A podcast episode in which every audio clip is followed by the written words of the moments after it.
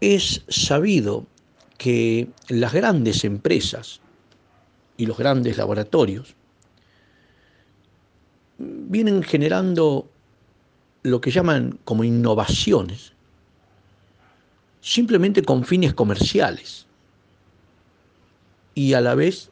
con una manipulación genética y la implementación agresiva de la síntesis química, sin importarles en advertir y con responsabilidad todas las consecuencias que esto implica. Pero por otro lado, los productores innovadores y, aquellos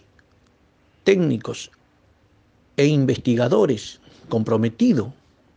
con una agricultura que sea sostenible, vienen encontrando resultados muy válidos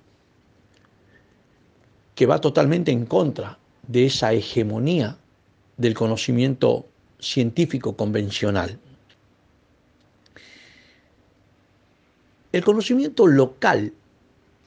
que se viene desarrollando durante años y años, siglos, por los productores, hoy, en este último tiempo, está adquiriendo paso a paso un nuevo estatus. Ya tenemos científicos y académicos, técnicos territoriales, que están abandonando ese paradigma desde el cual la tendencia simplemente era observar la acción de esos pequeños agricultores como una curiosidad inocente y equivocada, que debía para ellos eh, ser modernizada, tecnificada. Hoy muchos de ellos reconocen que en el conocimiento que tienen los agricultores hay cierta racionalidad y hay una aproximación más integral a la relación entre la acción humana y la naturaleza, la relación humana y la naturaleza, que en esa síntesis artificial y sus peligrosos efectos. Este enfoque, a su vez, permite que esos técnicos y científicos se vayan acercando de un modo más abierto a los agricultores y a través de una interacción horizontal